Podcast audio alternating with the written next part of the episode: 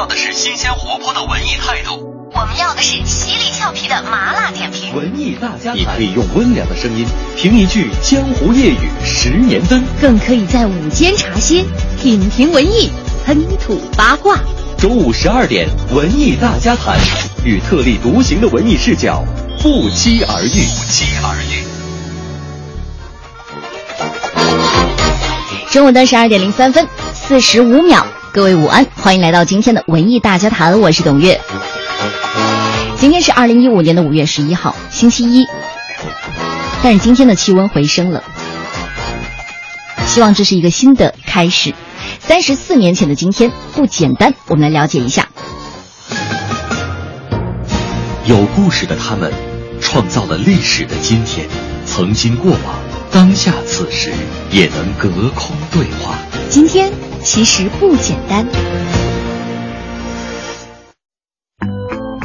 二零一零年八月，美国发起了世界历史上最标志性的五大全球音乐偶像的投票，雷鬼乐教父鲍勃·马利入选。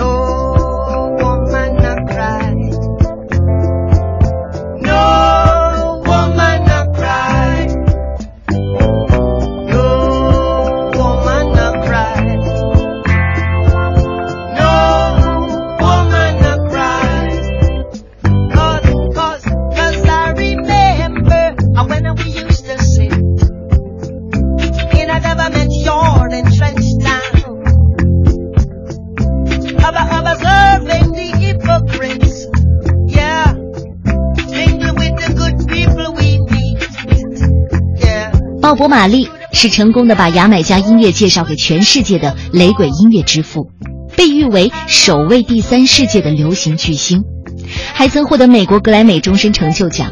他是超级歌星，更是一名勇士。一九七八年，在牙买加处于战争边缘的危急时刻，他挺身而出，以自己在民众中享有的声望，促使政府首脑和反政府领袖坐到了谈判桌前。正因为他对牙买加政治举足轻重的影响，在他的生命中还经历了好几次被暗杀的危机。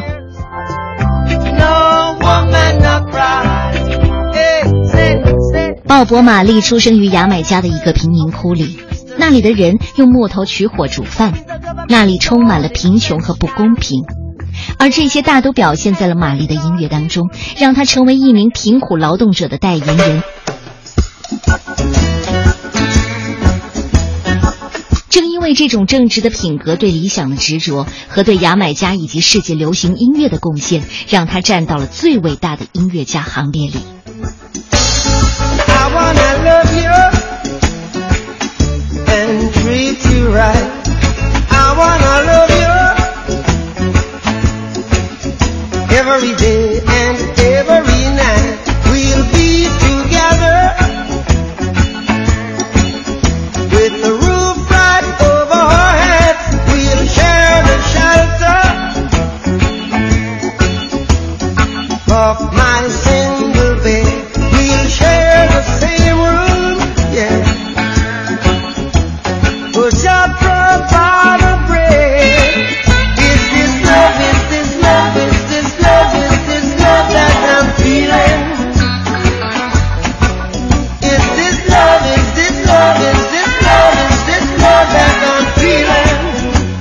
一九六四年，二十一岁的鲍勃·马利组建了哭泣的哭泣者乐队。我仍在哭泣和孤独是一种痛，创造了牙买加音乐历史的奇迹。他的音乐才华得到业内的认可，欧洲乐坛从此记住了鲍勃·马利的名字。在随后的日子里，他的一系列有影响力的专辑再次证明他在音乐上极高的天赋。世界各地的舞台上都留下了鲍勃·马利巡演的足迹，他的音乐影响了几代人。全世界的歌迷都在期待他的新作时，命运却开了一个天大的玩笑。年仅三十六岁的鲍勃·马利没有抵制住癌症的肆虐。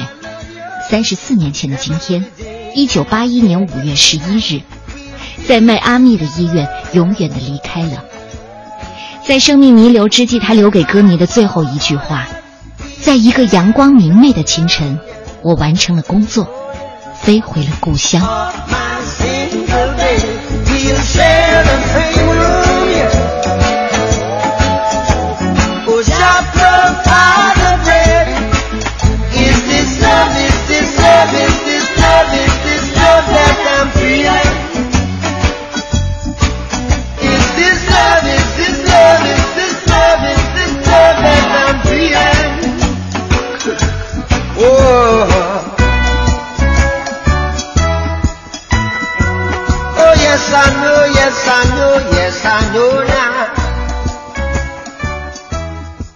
鲍勃·玛丽就是为音乐而生的，在他短暂的一生中，赢得了世界各种肤色、各种阶层的爱戴。他去世之后，牙买加人为自己的民族英雄举行了国葬，参加者包括执政党和反对党的领袖。而从1990年开始，他的生日被定为牙买加法定假日。他的一段歌词这样唱道：“让你们的精神得到解放。”但只有我们自己才能让思想获得自由。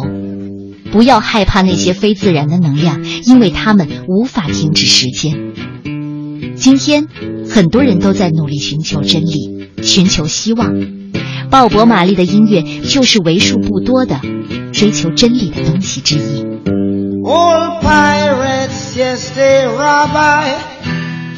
I, I to the merchant ships.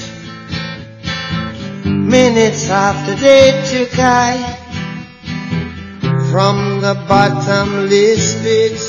But my hand was made strong by the hand of the Almighty.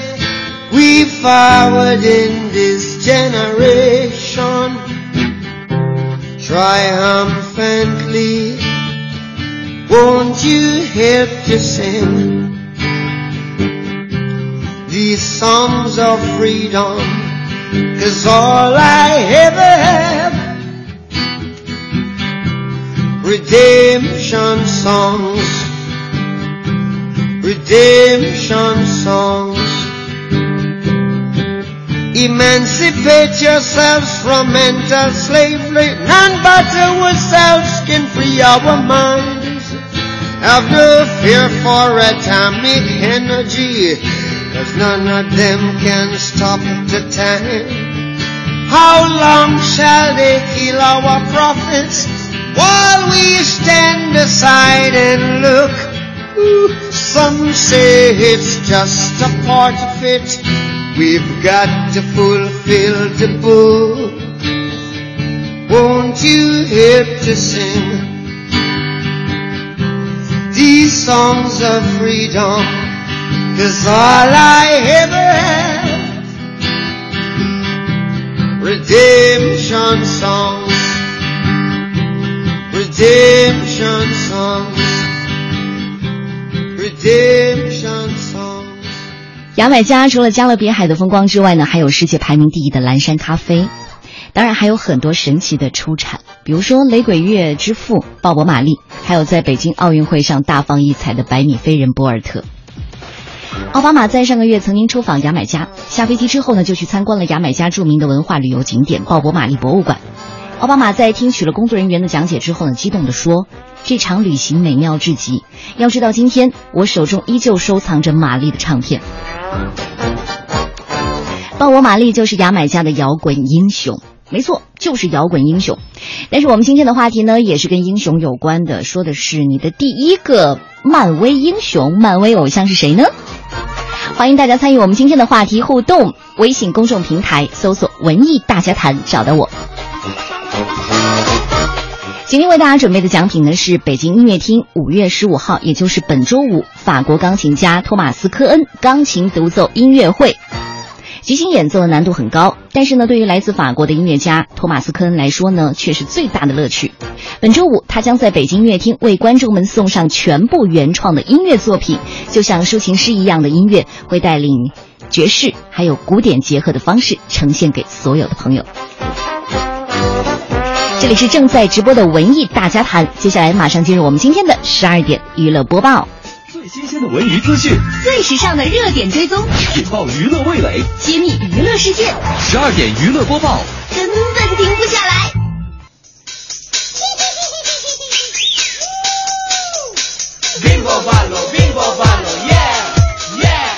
十二点娱乐播报，我们关注的头条呢是林青霞和巩俐。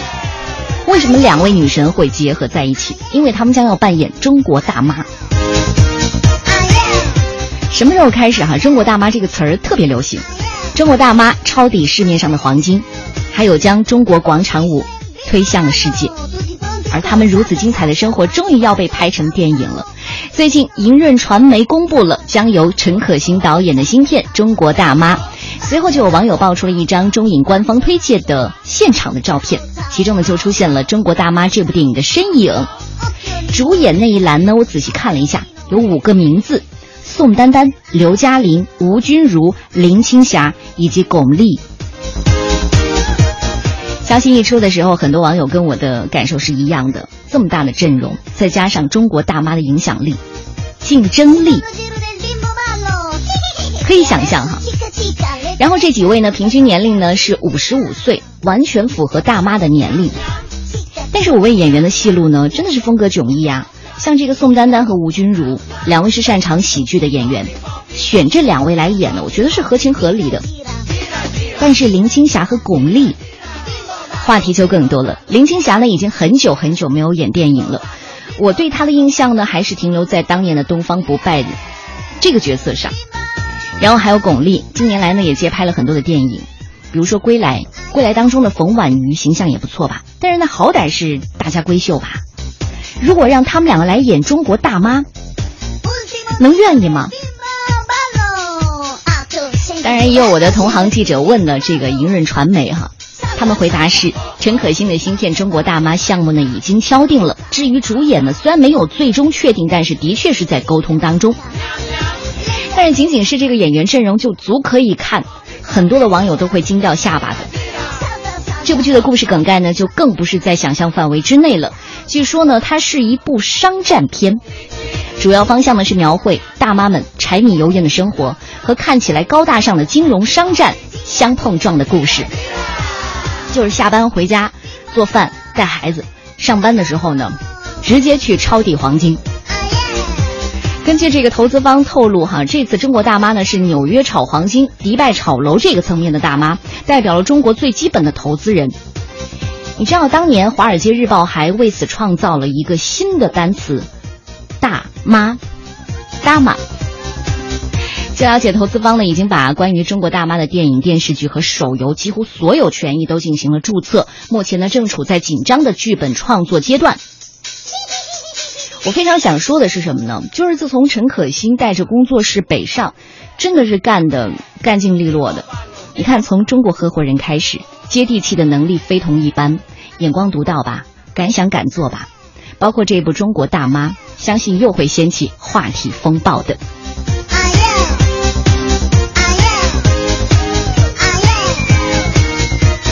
这里是正在直播的十二点娱乐播报，接下来要关注的就是五月的国内票房，基本上会被这个科幻大片给瓜分了。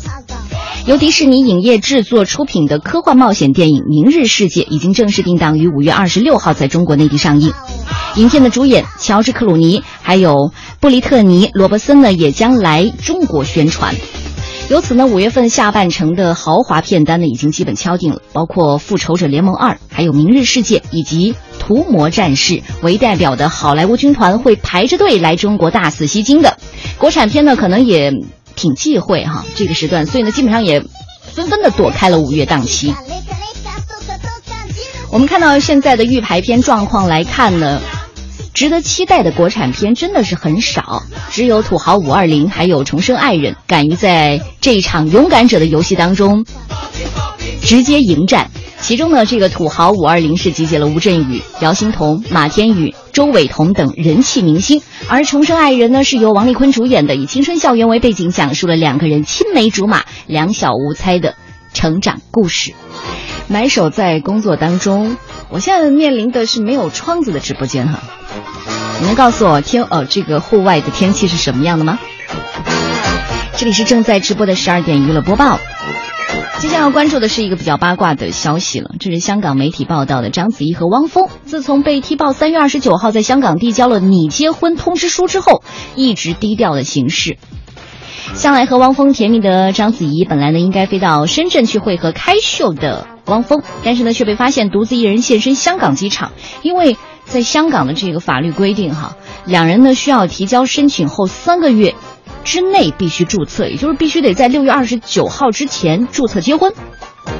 估计这一次呢来香港是为了赶这个办婚事做汪太的。这次一峰呢少有的将婚事保密，据说呢是因为汪峰当时向章子怡求婚的时候被网友批评作秀，你还记得那个无人机吗？当时汪峰在章子怡三十六岁生日派对的时候送上玫瑰花，还有巨型钻戒，然后就有网民质疑了，是商家赞助的活动吧？更有人说哈，汪峰，你看你是借章子怡的知名度抬身价，也许是为了避免再惹来网友的非议声，所以这一次呢，他们只好将婚事低调的进行。那这一切都是猜的。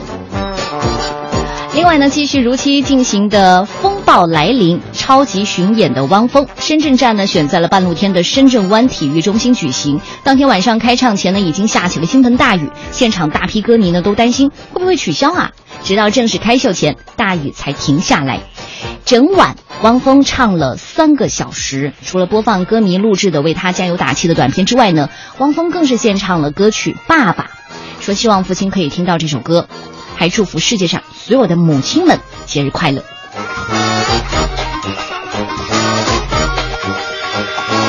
真的是八卦报不停。接下来这一条呢，是有一点点八卦的。台湾媒体报道的，徐若瑄的肚子很争气，给缺儿子的老公添丁了。周杰伦呢也是独子，曾经透露想要一个儿子。嗯，但是这个怀孕近五个月的昆凌，昨天在出席公益活动的时候，昆妈呢是陪同参加的，然后她还报喜讯了。我猜是儿子吧，因为他的肚子很尖呢。如果真的是这样的话，生下儿子，昆凌真的是一般人眼里简直是最好命的女人哈。昆凌至今呢都没有透露小周周的性别，因为害喜食欲不太好。昆妈呢从韩国回到台湾去照顾她。昆妈是中韩混血，也当过护士，所以呢，现在说女儿每天都在。给自己的肚子抹油保养，并且呢，昆凌的妈妈是韩国一家孤儿基金会的会长。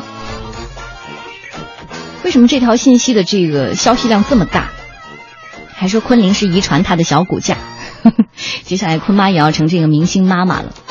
还说这个昆凌从小呢就经常捡一些小猫小狗回家，因为很有爱心啊，所以妈妈就只好把它们都养下来。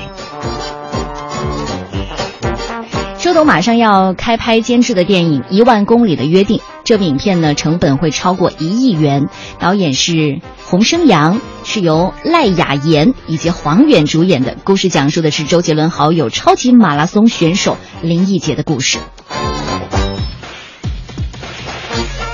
这里是正在直播的十二点娱乐播报，接下来要关注的就是《康熙来了》。好久没有看这个综艺节目了。上周五播出的《康熙来了》不见康熙两个人，而是由阿雅和纳豆代班主持的，引起了观众的热烈讨论。哈，《康熙来了》是不是要停播呢？小 S 最近因为骑车摔伤向节目组请假，她以往呢也曾经因为怀孕请假，而蔡康永呢是在节目播出的十一年来从来没有缺席过的，甚至在二零一三年，哪怕有这个面部神经失调的状况，仍然戴着面具录像，很敬业。但想不到这一次，蔡康永的全勤奖会在这个时候终结。制作人是这么说的：就最近事情太多了，所以呢，用特别企划的方式，请不同的主持人来试录，也让蔡康永舒缓一下压力。目前呢，已经录了三集了，未来几周呢，会在周五以特别企划播出。蔡康永不是已经来内地录节目了吗？对于代班的阿雅和纳豆呢，许多网友就夸赞两人的主持功力哈，让节目节奏很流畅啊。但是有网友说了，连康永都不在，这是康熙来了吗？不是阿雅纳豆主持的不好，而是蔡康永和小 S 的主持风格，他的化学作用在圈内真的是没有人可以代替的，可以做到无人能及，真的是。作为一个行业的人来说，哈，到这个地步，我觉得事业已经达到一个巅峰了。最后来关注一条的就是台湾媒体报道的消息。我今天也看了这个视频，如果你感兴趣的话，你可以去看一下。这是来自英国约克郡二十四岁的青年莫菲特，嗯，他的音乐才华横溢啊。学鼓呢已经十年的他，近来呢感到这个没有兴趣了，决定呢去接触其他的乐器。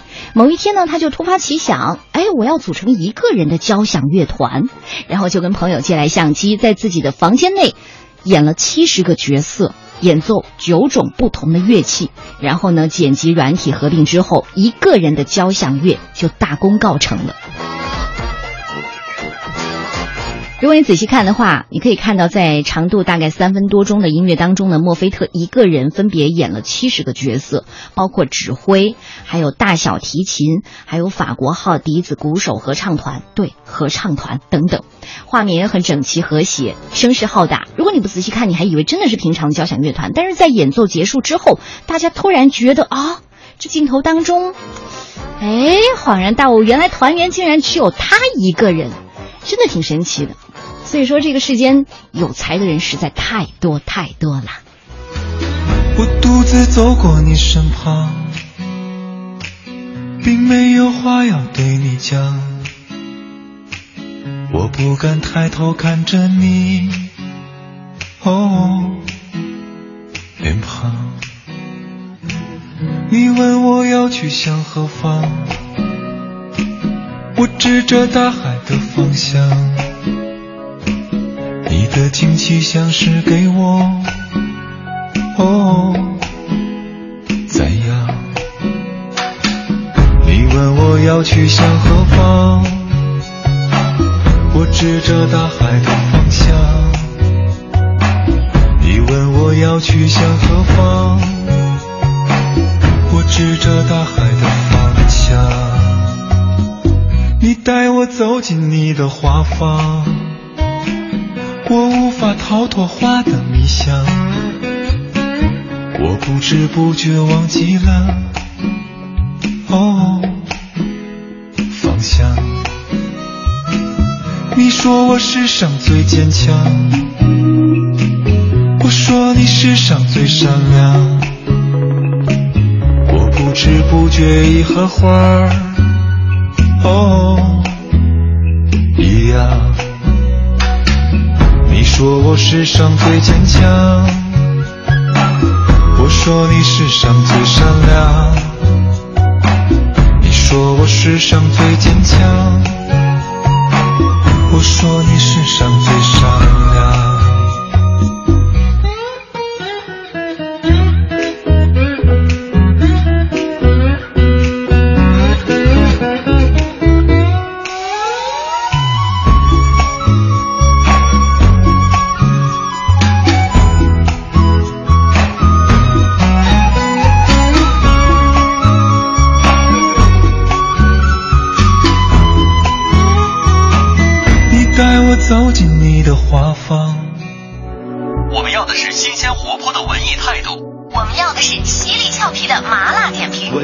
善良。你可以用温良的声音评一句江湖夜雨十年灯，更可以在午间茶歇品评文艺，喷吐八卦。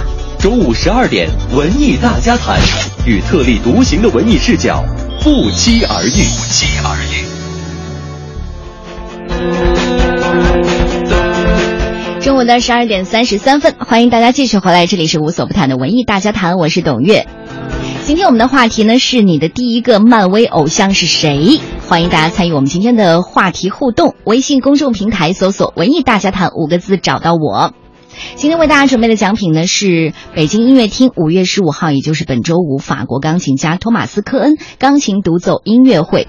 即兴演奏难度很高，但是呢，对于来自法国的音乐家托马斯科恩来说，却是最大的乐趣。本周五，他将在北京音乐厅为观众送上全部原创的音乐作品，就像抒情诗一般的音乐，将用爵士和古典结合的方式呈现给所有的观众朋友。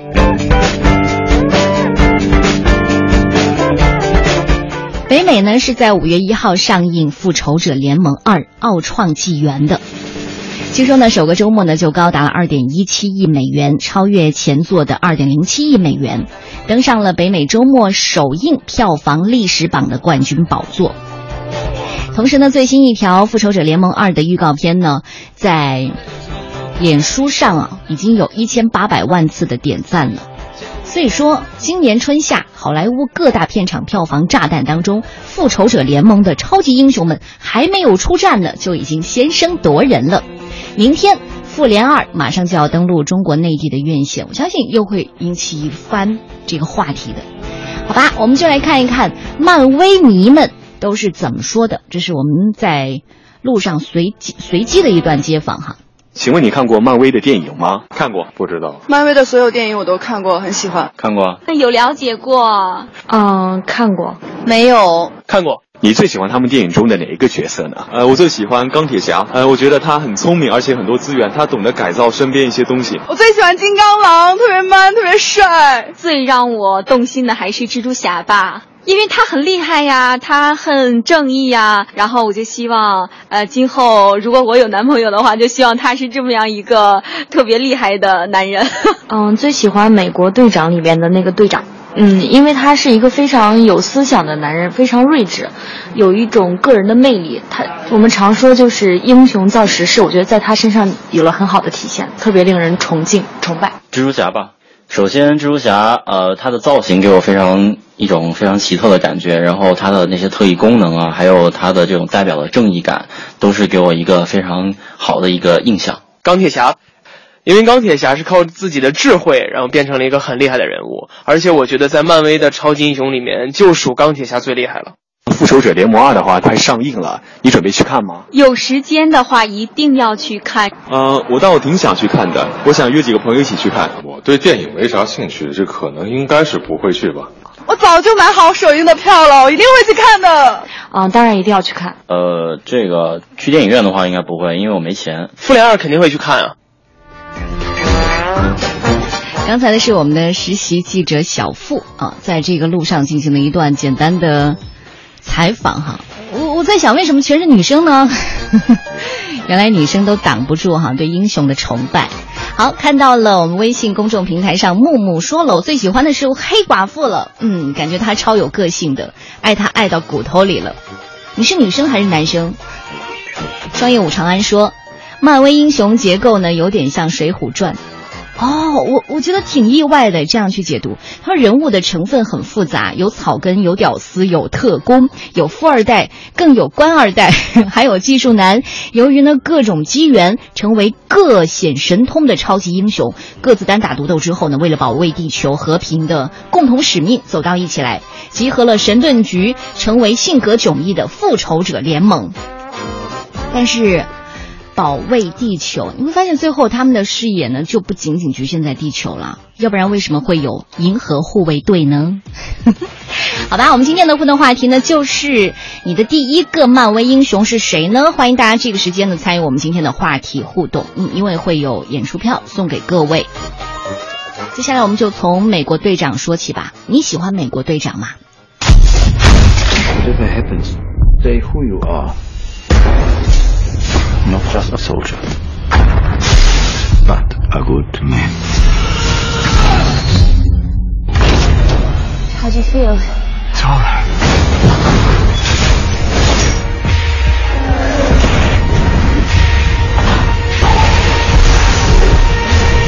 What do you think?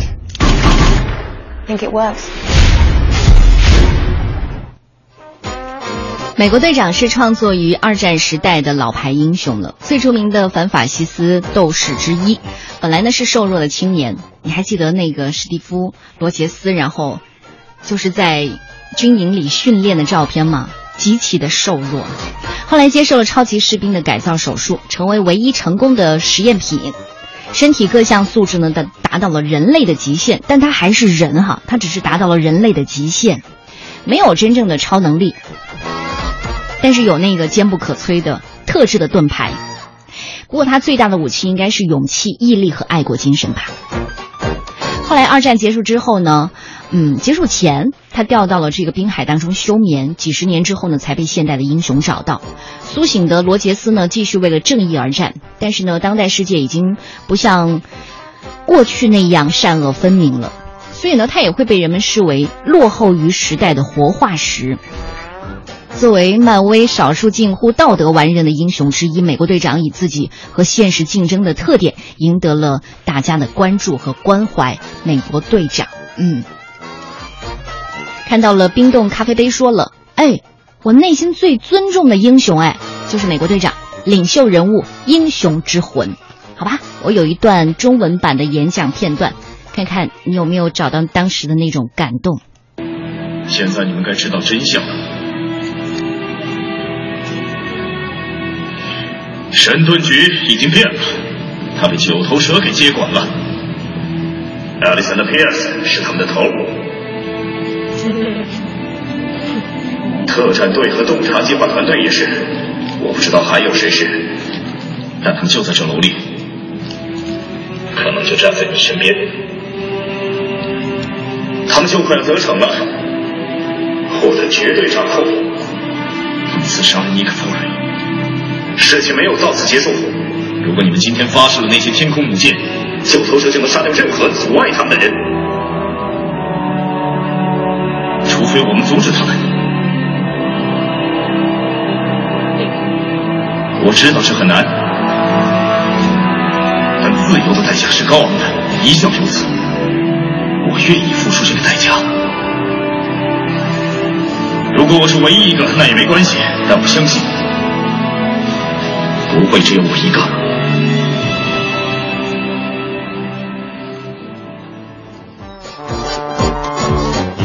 我知道，可能英文原版会比较对你的胃口。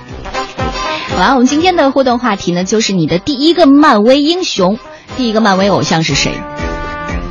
商业五长安说了，钢铁侠我喜欢，有个性、有抱负的富二代。你知道，所有女生都喜欢钢铁侠。保护地球是初始，进而化身联合银河英雄，保护宇宙秩序。疾风和索隆说了，我也喜欢钢铁侠，高富帅就是不一样。开发军火起家的百万富翁，应该不止百万富翁吧？花花公子托尼斯达克，历经了生死考验之后呢，决心把聪明才智用在了造福人类之上，为自己设计了一系列的高科技的装甲，成为当时最受瞩目的英雄之一。他精明风趣，然后过着让所有人羡慕的潇洒的生活，但他同时呢也面临着身体和精神上的巨大压力哈，比如说这个事业有成啊。哦，但是也经历多次的重伤啊、破产啊、黑化呀、被控诉啊。他为世界和平和整个超级英雄事业做出过不可磨灭的贡献，又因为自信过甚，也就是太自大了，所以这也是他的一个缺陷，几乎让他身败名裂。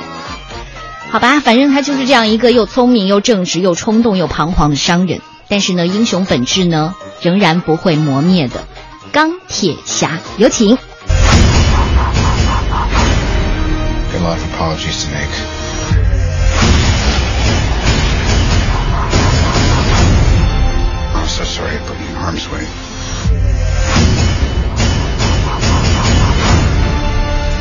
Gotta find out who did this. You'll never see me coming.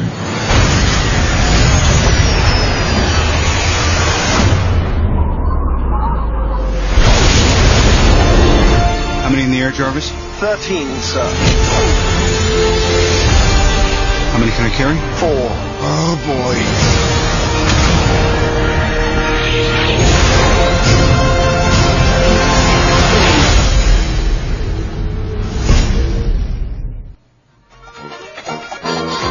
这样小克鲁尼呢，在小的时候呢，曾经，呃，接受过一个访问，说你长大之后你想当什么？小小年纪他就说，我长大之后我想当钢铁侠。你看，可见当年的漫威的漫画影响了多少好孩子啊！最后他终于当了钢铁侠。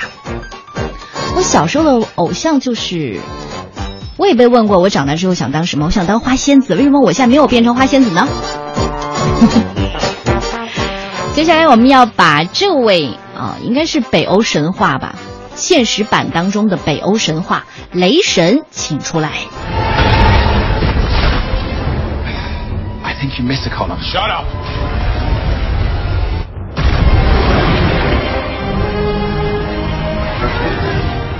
Look, why don't you let me take over? I'm clearly the best pilot. That right.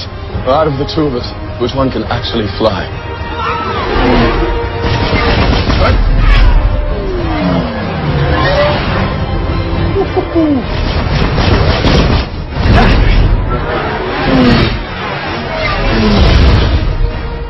Not a word. Now they're following us.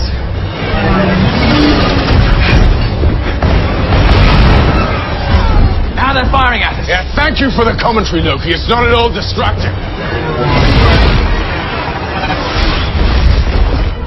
Well done. You just decapitated your grandfather. 雷神托尔，他是北欧神话当中的一个人物，但是漫威呢对他的身份进行了现代化的设计，在保留神话色彩的同时呢，把他连同全世界几十个古代神话体系都带入了漫画时空。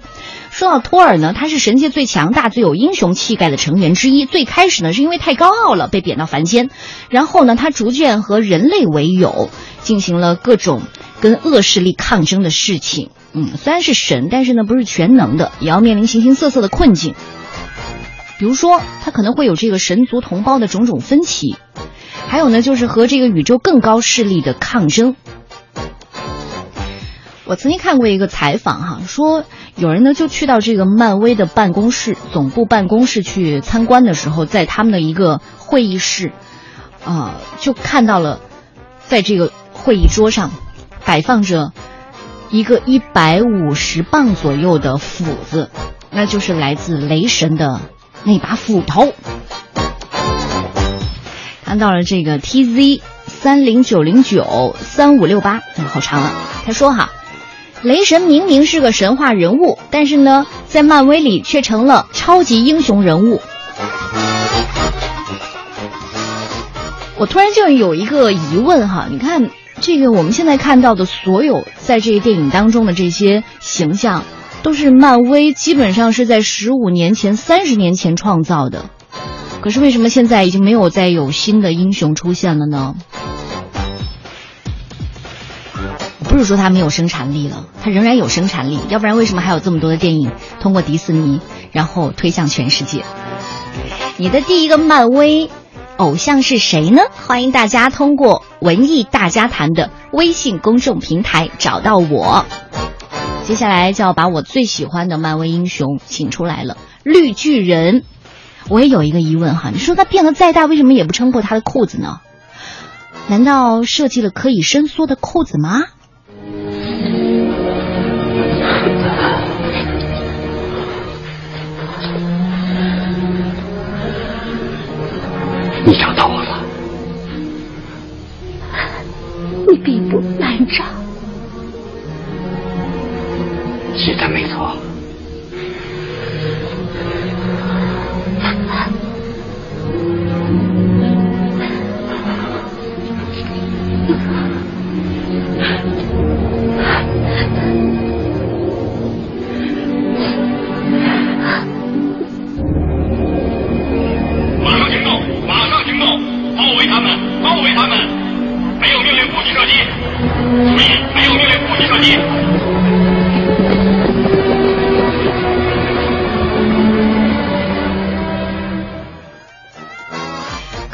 心目当中呢，漫威的英雄会有排位的。我今天的排位呢，完全是随机的哈，特别是因为马上要上映的《复联二》，呃，包括美国队长，包括钢铁侠，包括雷神托尔，包括绿巨人都会在《复联二》当中出现，所以就是这样排队的。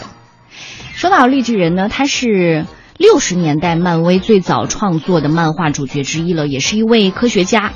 布鲁斯·班纳受到自己开发的武器辐射，然后变异成的生物，具有非常巨大的力量，并且呢，以越愤怒越强壮闻名。就是你要刺激他，同时也代表了一种无视一切障碍、难以自控的野性，特别是和循规蹈矩的文明人形成对比，所以他一直受到社会的敌视。你看，就把他困住了嘛。和其他的英雄的关系呢，也是时好时坏的。但是我看到这个预告片儿哈。复联二当中的预告片呢，绿巨人好像也被这个黑寡妇给降服了。不管怎么样，绿巨人呢是仍然保持着锄强扶弱的英雄特质的，要不然今天也不会让他上榜单。但是绿巨人之所以长期以来受到广泛的喜爱，可能也是因为他把自己那种反抗权威、发泄不满的感情寄托到了他的身上吧。你的第一个漫威偶像是谁？接下来我们再来听一听蜘蛛侠的吧。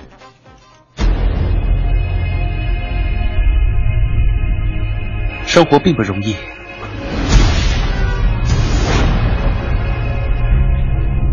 我有敌人，我的敌人很强大。我爱的人因我而面临危险，但一直困扰着我和我整个生活的，是我父母失踪的真相。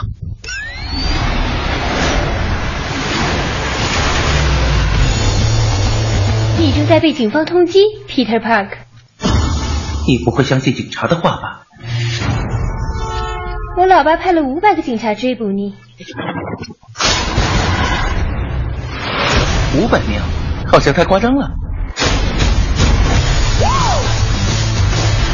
如果你想偷车，就别穿的太像个偷车贼。我不要啊，我怕刀。你是什么人？跟我们说点你自己的事儿吧，帕克先生。你父亲是做什么的，彼得？我对我父亲不太熟悉，在我小时他们就离开了。总有一天你会明白的，彼得。你把他爸的事儿告诉他了吗？根本不是，我是理查德·帕克的儿子。你要是想知道关于你父母的真相，彼得，尽量自己来查。准备好天下无敌的吗？永远是最后一次生活惊喜记。弟弟，任何秘密都是要付出代价的。我必须阻止他。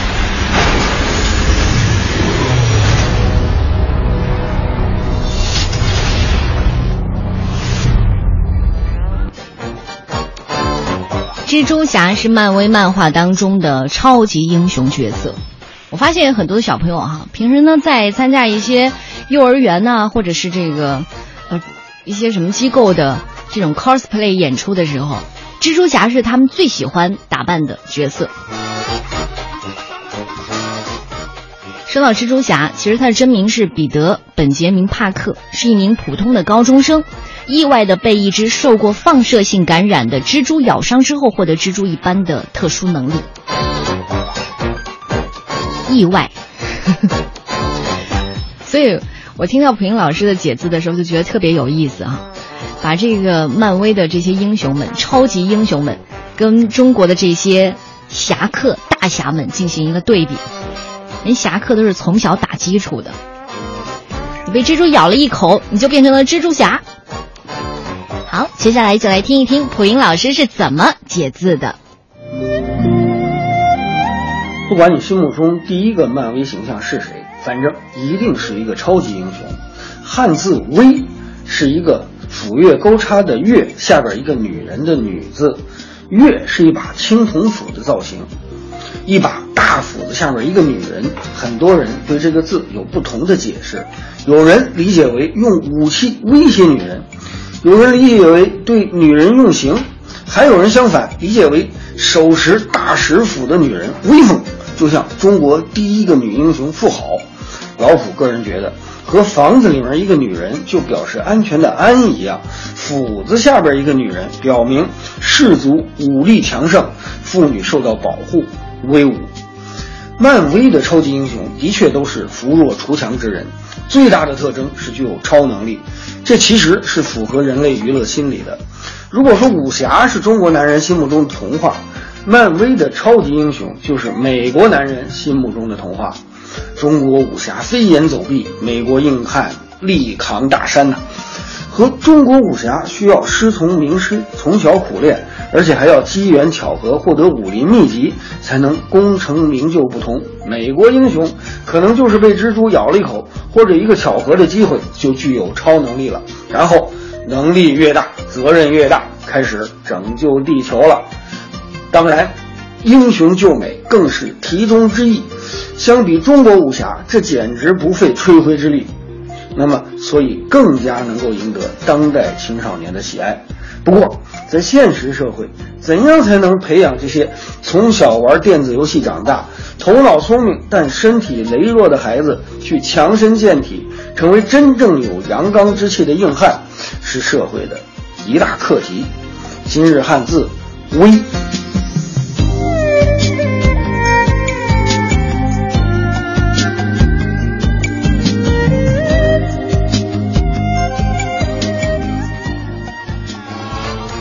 谢谢谢谢蒲英老师。在前几天的洛杉矶，有大概五百多名铁杆的漫威影迷组织了一场为时二十九小时的马拉松看片会，一口气呢就看了十一部的漫威影业出品的超级英雄电影。中途呢也不断有好奇的观众加入他们的行列，二十九个小时看十一部电影。然后当时就有人说了哈，漫威每一部电影呢都可以尽量的能够使那些对角色背景和漫画原著。不知道的人都可以毫无障碍的欣赏。比如说，我没有看过漫画，但是呢，我觉得我看的时候，我还是无条件的接纳，从而激发他们深入了解的兴趣。所以你会发现，现在哈，你在跟年轻人在讲漫威的时候，那是一件很酷的事情。好吧，就为这个很酷。明天的《复联二》马上就要上映了，你会去电影院去支持一下吗？接下来我们还会有更精彩的节目等待各位。今天的文艺大家谈就是这样。